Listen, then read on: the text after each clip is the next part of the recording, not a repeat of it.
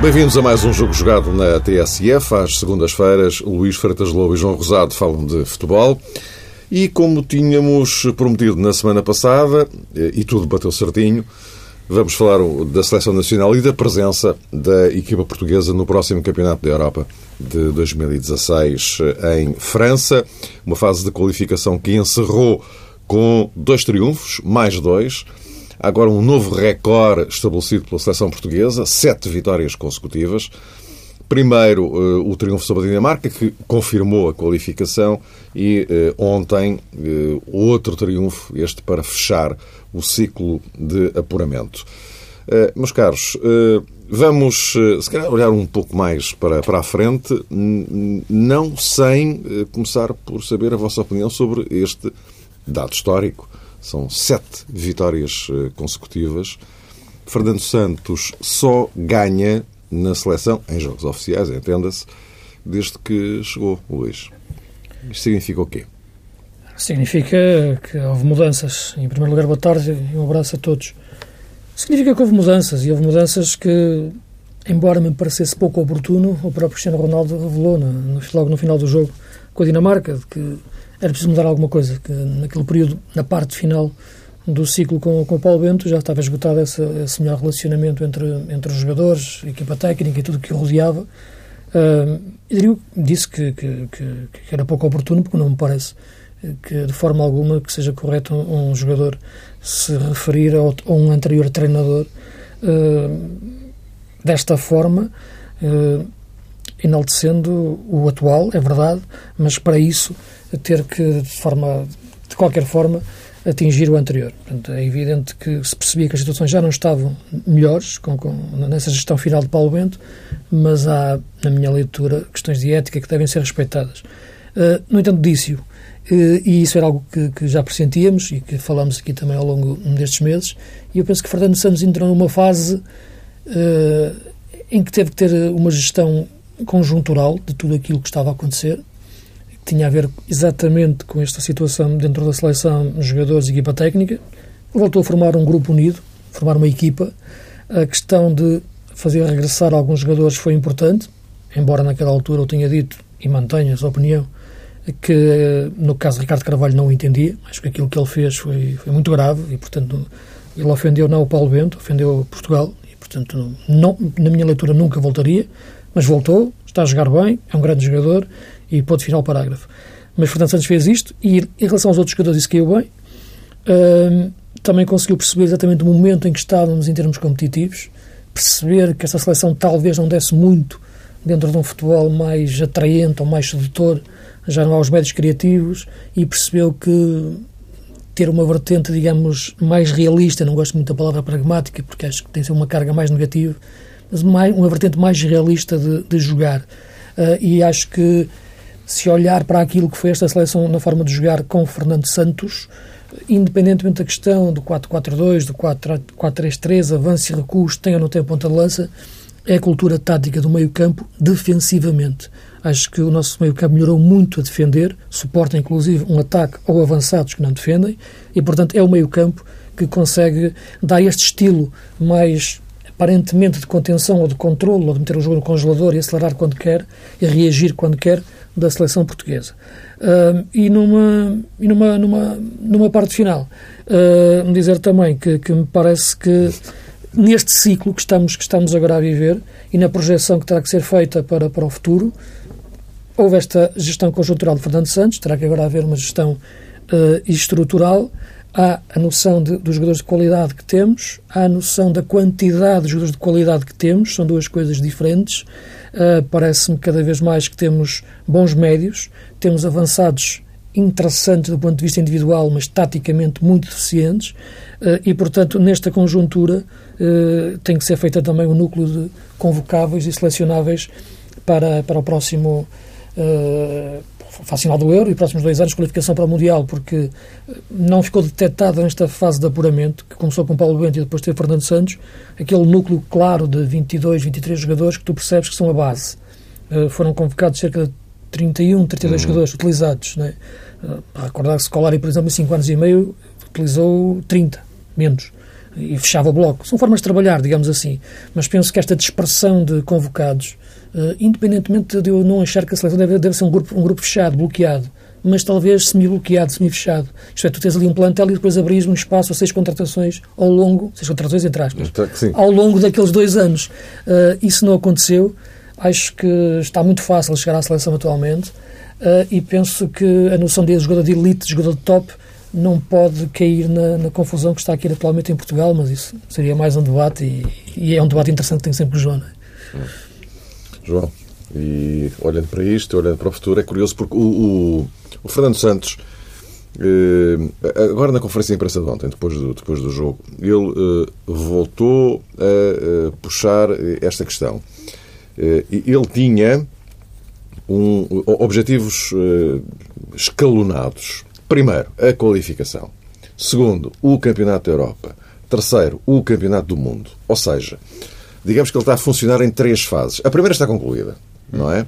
Agora vai entrar na fase 2, que é Campeonato da Europa. E nesse Campeonato da Europa ele uh, já e assumiu que, uh, ok, há um núcleo de jogadores que obviamente estará lá, enfim, é uma inevitabilidade, eh, mas eh, o resto vamos pensar, vamos refletir. Ou seja, pode haver aqui, já em França, um, um, um passo em frente na tal de renovação ou reconversão, enfim, o que lhe quiserem chamar. Mas também já com as baterias apontadas para 2018, a tal fase 3, ultrapassada o, o Campeonato da Europa. Portanto, como é que tu vês uh, esta caminhada não abrupta, mas uh, clara do, do, Fernando Santos, da transformação essa da seleção. Fase, Até porque o bilhete de identidade em relação a hum. alguns jogadores é implacável, não é? Ó oh, Mário, essa fase 2 passando, é? Essa fase 2 de Fernando Santos uh, tem muito que se lhe diga, porque não é apenas estar no Campeonato da Europa, na fase final. O selecionador já disse em diferentes ocasiões que tem como meta ganhar o Campeonato da Europa, que esse é o objetivo, essa é a ambição. Inclusivamente, num dos últimos desafios da seleção portuguesa, até houve essa abertura para se perceber quais eram as palavras de maior impacto no balneário da seleção. A confiança, a ambição estavam presentes, eram, digamos que, um dos motes dessa campanha de sensibilização do próprio balneário, no sentido de se perceber qual era a filosofia do treinador e qual é aquilo que, no fundo, está projetado como objetivo primeiro na fase final.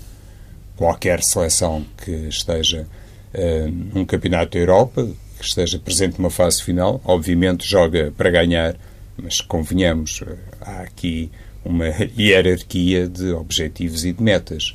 O que podemos esperar de uma seleção como a islandesa, por exemplo, conseguiu até uma campanha de apuramento notável, ou que fez uma campanha de apuramento notável, não é o mesmo que se exige ou que se projeta para uma seleção portuguesa ou para uma alemã, eh, uma italiana, por aí fora. Fernando Santos quer e já quis colocar-se ao nível das grandes potências no que tem a ver com o objetivo declarado de Portugal nessa fase 2. Por isso, a escolha dos jogadores para esse objetivo, aquilo que vai ser, no fundo, a lista dos 23, penso que vai observar muito esta meta traçada pelo treinador e já assumida também por eh, diferentes eh, jogadores da equipa portuguesa. Saber até que ponto realmente isso é compatível com uma fase terceira de qualificação para o Mundial 2018 é uma interrogação que se levanta. Eu tenho algumas dúvidas, eh, ou seja, acredito que Fernando Santos, dentro do tal pragmatismo, pronto, que muitas vezes é inerente ao seu trabalho, não hesitará em chamar para o França 2016 jogadores que, nesta altura, nem sequer já são muito projetáveis para 2018. Eu penso que esse tipo de decisão é de esperar por parte de Fernando Santos, considerando tudo aquilo que fez, assim que chegou à seleção nacional, a recuperação de alguns elementos que há algum tempo estavam afastados e também estou à vontade nessa matéria porque também me manifestei contra o regresso de determinados jogadores. Fernando Santos teve uma opinião diferente e para ele o que interessa mesmo é a produção lá dentro e os resultados que se conseguem. E dentro dessa ótica, Mário, não vejo assim uma grande linha de continuidade entre as três, entre as três fases. Pode acontecer.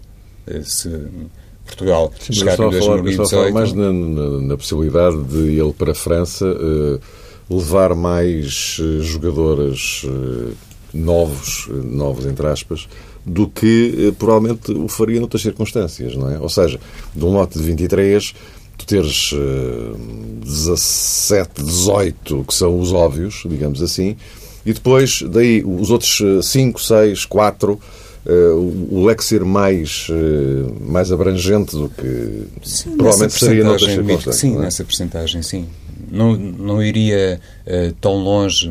Vejo mais gente que neste momento já está devidamente registada uh, na carta final de Fernando Santos, mas é natural que dois ou três nomes tenham esse cunho de juventude, sim. Sim, parece-me que sim. Neste momento já estará na cabeça do Fernando Santos os convocados, ou a base, 19 pelo menos, acho que já estará na cabeça. Eh, uma dúvida depois em relação a um guarda-redes, digamos assim, em face também das lesões, e o terceiro guarda-redes. Eh, e haverá um. Não vejo mais do que uma janela de três jogadores eh, para, para encaixar nesse núcleo duro dos 19, que já se percebeu quais são os que Fernando Santos pretende. Há sempre a questão de, de em geral são sete defesas, sete médios, seis avançados, depois há e os guarda-redes, claro. Depois há sempre aquela nuance de ter um, um, defesa que se adapta ao meio campo ou um médio que se adapta à defesa. Uh, no meio campo temos sempre aquela coisa híbrida do, do, do segundo avançado e do ponta de lança desaparecido. Uh, vamos ver, eu tenho muito interesse também em perceber o que é que será a gestão da carreira do André Silva daqui até ao Campeonato da Europa. Embora me pareça que seja prematuro acelerar etapas de crescimento em relação a um jogador que tem um potencial brutal, é evidente que é muito tentador, eh, olhando o cenário do nosso futebol, a falta de número 9, querer que ele cresça rápido, cresça depressa. Só que é das piores coisas que se pode fazer na vida e no futebol, é fazer alguém crescer fora do tempo e, e até adiantar anos de escolaridade, neste caso, anos de crescimento do seu futebol.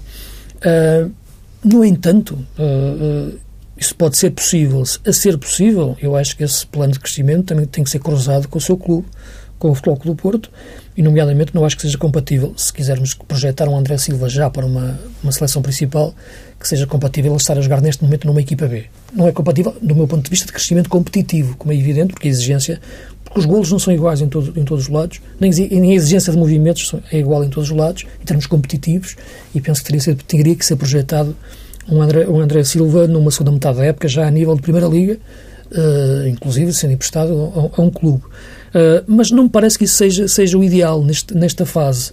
Mas de, dos jogadores ditos novos, ou neste momento, se olhar para algo, tentar olhar para algum jogador que neste momento ainda esteja fora do baralho, destes 31 que foram, que foram convocados, uh, e continuo a dizer que acho que está fácil demais chegar à seleção, porque, sinceramente, a questão do jogador de elite não pode cair nesta indefinição atual que leva a que muitas convocações sejam feitas com aquela base de queremos ver o jogador a este nível. E eu acho que a seleção não pode servir para isso, tirando um ou outro jogo particular muito específico uh, e não todos. Mas tirando o caso do André Silva, acho muito difícil encaixar-se outro jogador nesse perfil. Há outro, como é evidente, pegando também no Porto, mas que está a cumprir etapas de crescimento de uma forma sustentada. E aqui fazer também um parênteses para aquilo que é o excelente trabalho a esse nível da seleção de sub-21, porque já, muitas já, vezes. Eu já ia porque. Okay. Eu já ia porque o outro jogador que ia falar é o Rubem Neves, mas a seleção do 21 podemos falar mais à frente então. Exato. Não, okay. até, até porque uh, nós temos estado aqui a falar do Campeonato da Europa, não é? Sim. Convém não esquecer que temos Jogos Olímpicos. Sim, logo sim, a seguir. Sim, é? E vamos lá estar. E, e, vamos lá estar. E, portanto, e, e Portugal uh, tem, uh, isto é obrigação, pôr as coisas desta forma, é um bocado exagero, mas, uh, mas Portugal tem que pensar seriamente em, em chegar às medalhas. Tem, tem, isso, isso parece perfeitamente evidente. Tem todas as hipóteses de conseguir. Portanto, há aqui um, um equilíbrio de duas grandes competições, para idades diferentes, evidentemente, mas que são logo uma a seguir à outra.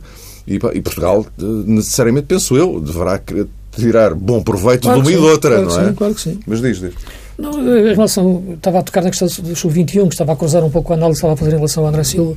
Não tenho dúvidas que vai ser um craque. Isso tenho dúvidas em relação a acelerar etapas de crescimento. Mas uh, Porque eu vejo jogar a, sub, a seleção sub-21 e neste momento toda, toda, a gente elogia a seleção sub-21. Uh, o que é que eles estão a elogiar? A equipa ou os jogadores? É que muitas vezes eu acho que isso não está bem definido, verdadeiramente. Uh, porque eu estava a ver o jogo com a Hungria, jogámos muito bem. No banco estava o Gonçalo Guedes, estava o Ruben Veso, estava o Gelson Martins, de início, por exemplo. E a seleção estava a jogar muito bem. Nas alas estava a jogar o Yuri e o Bruma. E o Gonçalo estava a jogar com o número 9. Uh, a equipa estava a jogar bem. Pelo que eu acho que muitas vezes, quando se está a elogiar os jogadores que têm a qualidade, uh, na sua maioria, sobretudo estes que falamos, que estão mais nas vistas pelo lado criativo e ofensivo, o que é mais de elogiar ali é a equipa. É a noção da equipa que, de facto, que, que, que o Rui Jorge conseguiu construir, porque não é de agora. Ele, quando pegou nisto, já cinco anos, sensivelmente, pegou na seleção sub-21, já jogava em 4-4-2. Isto é, ainda nós estávamos dogmáticos no, no 4-3-3 da seleção. Ele já jogava no sub-21 em 4-4-2, nomeadamente com o Wilson Carvalho, por exemplo, a jogar ali solto na frente. Uh, tinha uma equipa muito interessante, já no crescimento tático que os jogadores tinham, no entendimento do jogo e dos diferentes sistemas e movimentações que eles implicam, e continua a construir isso ao longo dos anos com diferentes gerações de jogadores que saíam das seleções anteriores, a maior parte deles, e outros, claro, detectados na, na prospeção que a seleção fazia para ela própria, que eu acho cada vez mais, e tenho batido-me por isso ao longo dos anos, a formação não se pode, não pode achar que só são os clubes que fazem formação. A própria seleção deve fazer formar os jogadores de elite dentro da cadeia alimentar dos seus escalões jovens. E acho que isso eh, não foi feito durante muito tempo, está agora a ser resgatado, mas o Rui Jorge nunca perdeu a noção disso desde que chegou. Uh, e os jogadores vão crescendo de forma clara dentro dessa noção de jogador de elite, como eu gosto de chamar, e sobretudo com um aspecto muito, muito importante. É que eu acredito em bons jogadores, mas só acredito verdadeiramente a nível de top em bons jogadores inteligentes.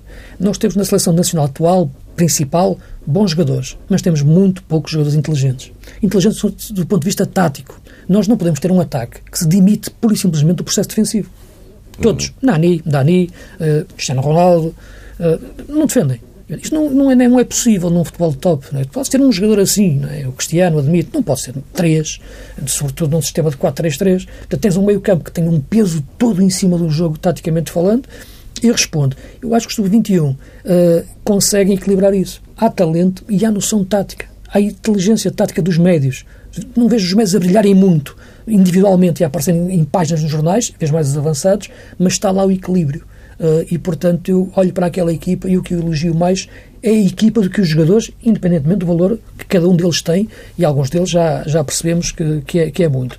Eu acho que é esta ideia, de facto, que falta ainda aplicar à seleção principal. Para mim, acho que é um processo mais longo, mais, mais difícil, uh, que Fernando Santos chegou agora, é verdade, mas eu acho que é isso que deve passar agora pela cabeça do Fernando Santos. Isto é, depois de ter feito uma gestão conjuntural teria que ser assim neste ano e pouco que está na seleção, agora terá que passar por uma gestão estrutural.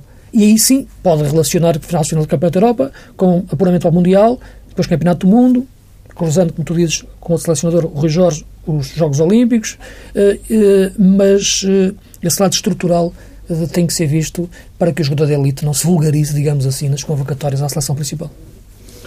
João, este é, é sempre um vasto quadro. É sempre um debate, claro. Pois, que nos remete para muitas questões, porque inclusivamente olhando para a transição técnica na Federação Portuguesa de Futebol, não nos podemos esquecer que Fernando Gomes eh, escolheu Fernando Santos depois de ter iniciado a campanha de apuramento com Paulo Bento e depois de um campeonato do mundo que não correu conforme as expectativas.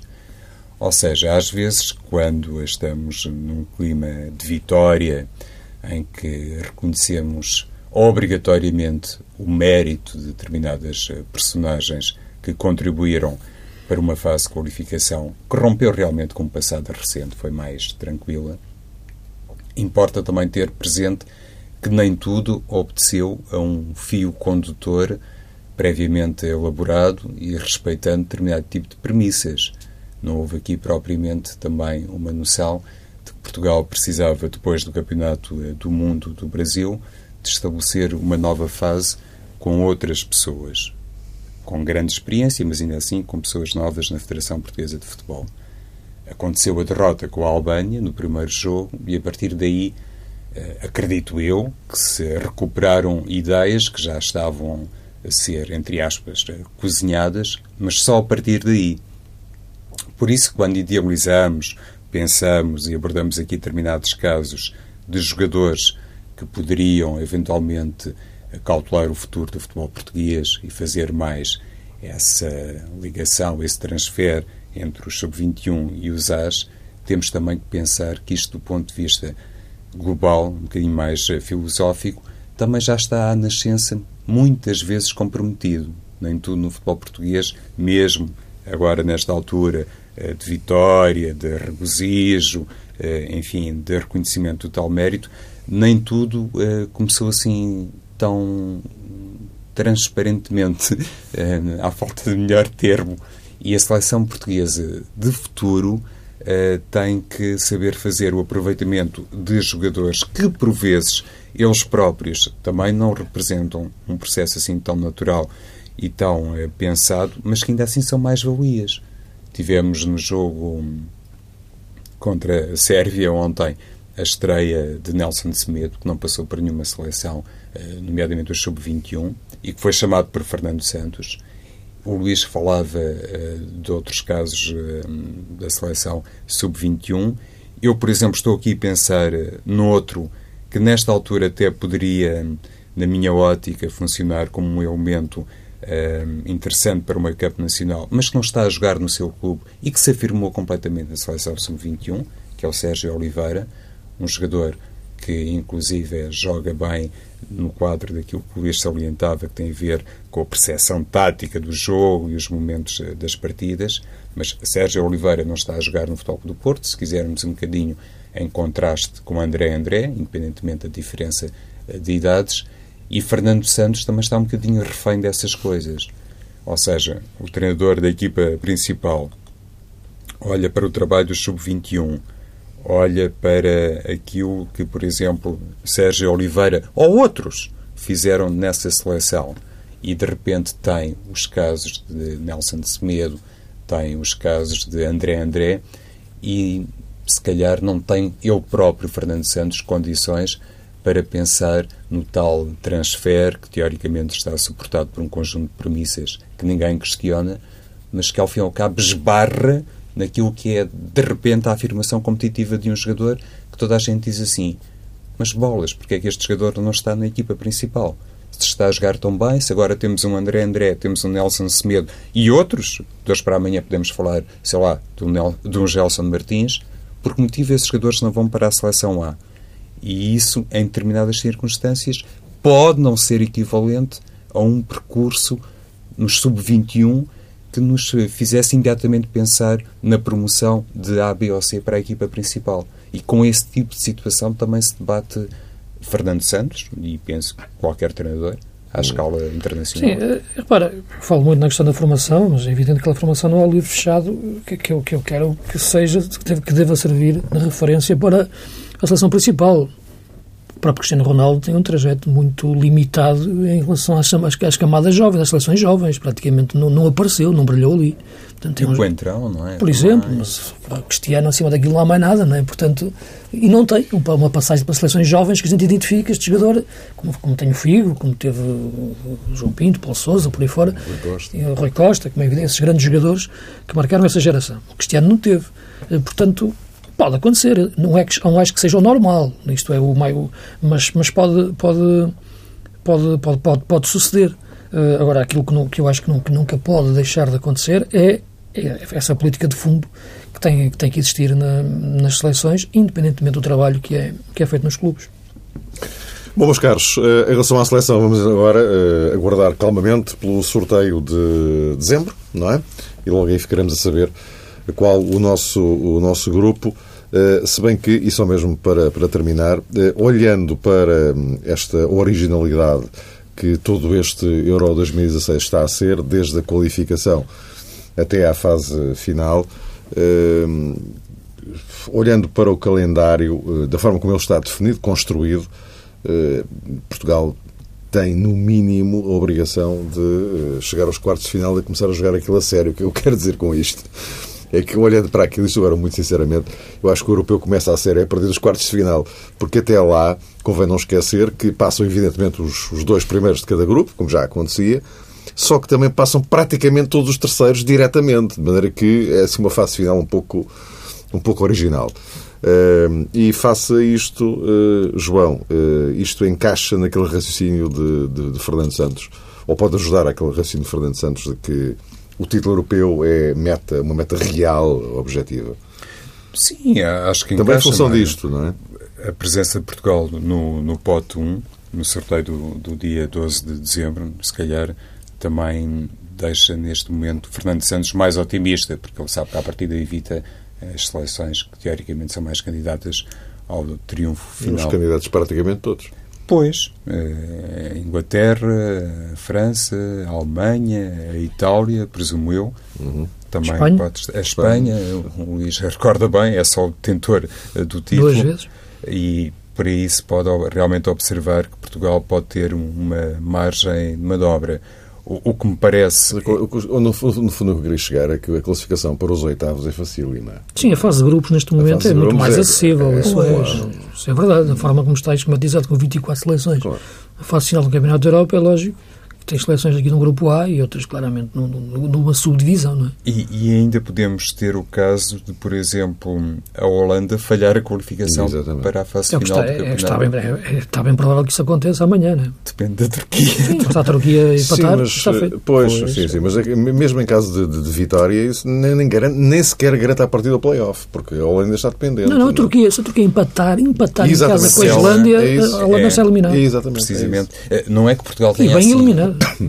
depois do que aconteceu na fase de apuramento. Sim, claro, claro. Mais recordações da Holanda, até uma seleção que nos deixa boas memórias, ao contrário de outras, mas não deixará, ou não deixaria de ser um candidato, presumo eu, à conquista do título em França. Há aqui uma seleção que fez, estava a olhar para os grupos, que fez uma campanha de qualificação boa, como seria expectável, que é o caso da Bélgica, Portanto, também uma geração de jogadores que, inclusive, já fez a revelação disso no Campeonato do Mundo do Brasil, se calhar nem tanto ao nível que se esperava, mas é, é um facto que a Bélgica, fugindo um bocadinho às outras equipas uh, consideramos sempre as mais favoritas, pode ser um, um, adversário difícil para Portugal, mas é como dizes, Mário, depois na fase a eliminar, aí sim tem que se ver que realmente tem condições para chegar uh, ao lugar mais alto. O campeonato está em eh, pausa, eh, só volta daqui a 15 dias, e logo com o Benfica Sporting, também um Futebol do Porto Braga, que neste contexto está a ser completamente ignorado e as razões são uh, compreensíveis, não é? Uh, este fim de semana vamos ter taça. Eu, eu, gostaria de, de questionar sobre, sobre a taça de Portugal, não propriamente em relação aos jogos em si dos, dos três grandes, não tanto por aí mas uh, tem mais a ver com a competição e com a forma como ela está estruturada. Mas antes disso, Benfica Sporting, estamos a 15 dias. É claro que na próxima semana falaremos mais em detalhe uh, no jogo, naquilo que se pode antever desse jogo. Agora, uh, Luís, estas últimas semanas têm sido muito Benfica Sporting, mas não tem nada a ver com futebol, tem a ver com outras coisas. isto está, está, está muito quente e, pelo caminho que as coisas estão a levar, daqui até lá, não tem nada a ar de arrefecer, não, não. Não, não tem. Sinceramente, nem sei o que te digo em relação a, em relação a isso. Acho que não percebo que é que, quem é que interessa uma coisa destas. Não percebo o que é que passa pela cabeça das pessoas. Isto é um país livre, como é evidente. As pessoas podem fazer o que quiserem, dizer o que podem fazer o que quiserem, dentro das leis, como mas podem dizer o, o que quiserem e a mim dá-me igual. Agora, não percebo a quem é que isto interessa, a quem é que isto aproveita. No, no, qualquer presidente de um clube, seja do Sporting, do Benfica ou do Porto, falando dos grandes, tem o direito de defender o seu clube como quer e da forma mais, mais veemente, mas uh, isto não interessa a ninguém. Isto que o futebol português, a este nível, uh, demite daquilo que é a sua responsabilidade emocional. Acho que turva a cabeça das pessoas, cria um exército de, de, de revoltados, de, e, enfim, e é nisto que temos que viver como moldura. Uh, agora, a verdade é que há coisas que eles não podem mexer, que é 11 contra 11 e uma, uma bola dentro do campo. E, e, a paixão que nós temos pelo futebol desde sempre. Essa, portanto, nunca, nunca, me irá, nunca irá ser abalada, mas digo sinceramente que passávamos muito bem so, sobre isto, tudo, eh, é o que eu faço, e, portanto, a partir deste momento, interessa-me é ver o Jorge Jesus e o, e o Rui Vitória, o Gaetá e, e o Monteiro, o Slimani e o Jonas, para mim, o, futebol, o meu futebol é esse. Todo o outro é-me completamente indiferente. Hum, João. Pois, o clima continua a não ser bom no futebol português. As pessoas, os responsáveis pelos clubes grandes, de vez em quando têm essa preocupação de lançar, quanto mais não seja pelo silêncio a que se auto-obrigam, de lançar uma mensagem um pouco mais pacificadora, mas parece que isso é realmente muito ocasional.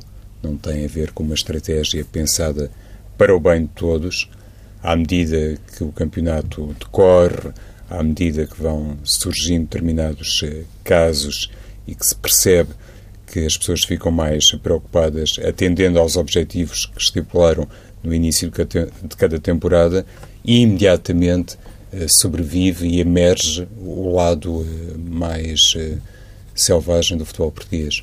E isso, de facto, é extraordinariamente preocupante atendendo a tudo aquilo que muitas vezes também é anunciado como um conjunto de medidas, de soluções, de propostas para um futebol melhor e para um futuro em que a polémica esteja mais afastada daquilo que rodeia os acontecimentos, eh, no caso português.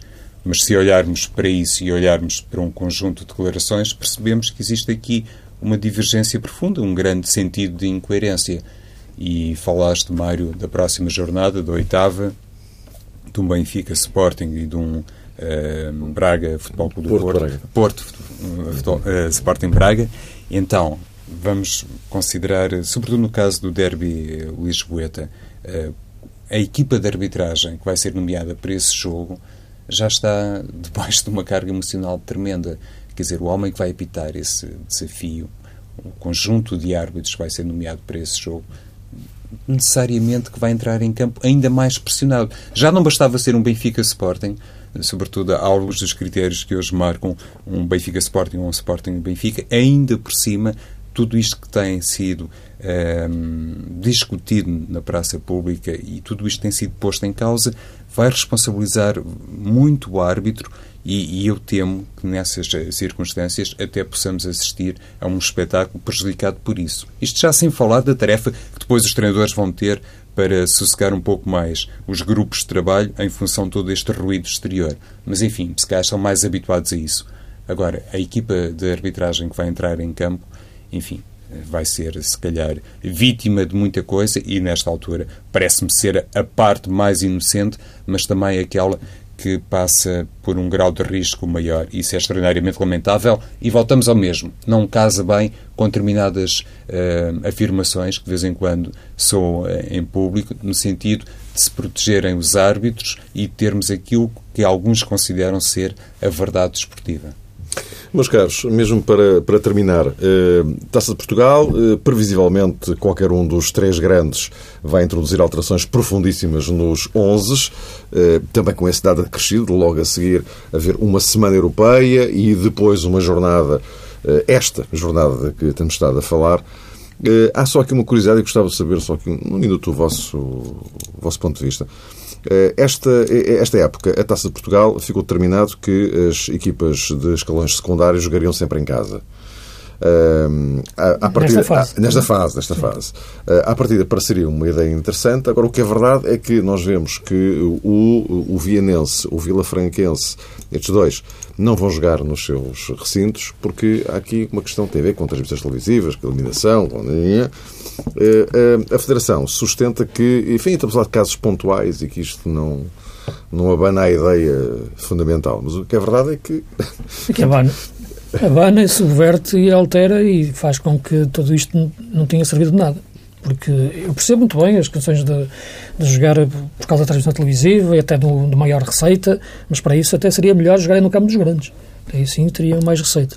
Uh, portanto, não faz sentido. Acho que se, se, a, ideia da, a ideia da Federação é excelente, de, de se jogar de facto no clube dos campos pequenos, levar a festa da taça a esses, esses campos pequenos e essas cidades aqui há um ano ou dois fui ver o Benfica Sinfãs, por exemplo, jogou-se lá em Sinfãs à tarde e foi de facto um ambiente fantástico. Isso é que é bonito. E quando vivia Nense, imaginava ir a Viana, o jogo. Não, é em Barcelos, que de facto é um estádio fantástico, muito bonito eh, e, e funcional, mas não é a mesma coisa como o Sporting jogar em Vila Franca uh, ou jogar agora na Moreira. Portanto, se é para jogar em campo neutro, não valia a pena. Acho que isto devia estar, isto, isto era tão previsível que devia ter sido previsto Não é? Isto é precavido, melhor dizendo, não é? Uh, mas não foi. Uh, dizer, no entanto, que outro jogo dos grandes, também transmitido, vai-se jogar mesmo no seu estádio, que é o Varzim Porto. E deixar aqui uma palavra muito forte, há um grande clube de futebol que é o Varzim, que está agora a, a renascer a todos os níveis, estruturalmente, desportivamente e socialmente, que é muito, muito interessante, e vai receber o Porto em casa, naquilo que será o reviver de grandes, grandes noites, eram grandes tardes mais, não é?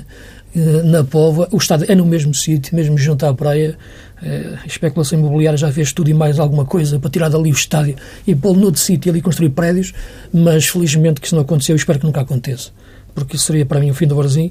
O estádio é ali, o estádio está a precisar de obras, está a precisar de apoio, porque ele de facto está terrível, mas está ali a alma do Varzim e acho que vai ser um ambiente fantástico este Varzim Porto. João, último, último até Concordo basicamente com aquilo que disse o Luís a propósito desta, desta questão que tem a ver com o calendário do Taça Portugal, a maneira como os jogos são organizados e onde se vai competir. Se calhar a Federação até poderia pensar eh, num registro diferente, compensar financeiramente os clubes mais pequenos, mas salvaguardando, porque há sempre a receita que decorre da transmissão televisiva, mas mesmo que isso não fosse possível de atender a determinados compromissos, como por exemplo os próximos, a Federação se calhar poderia recompensar financeiramente os clubes pequenos para permitir o regresso uh, de determinado contexto no futebol português que deixa saudades. Uh, e também parece que aquela questão das meias finais a duas mãos não faz sentido nenhum, sempre disse isso, gostaria mais à moda antiga. Pode ser que no futuro se recuperem estas ideias para termos o velho espírito da Taça Portugal. E voltamos para a semana.